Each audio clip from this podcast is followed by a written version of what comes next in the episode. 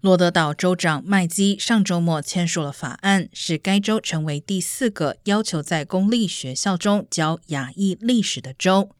该法案将于二零二三至二零二四学年生效，要求小学和中学至少教一个学分的亚裔历史和文化。康州和新泽西州今年早些时候颁布了类似的法律，以突出亚裔的贡献。去年，伊利诺州成为第一个颁布此类立法的州。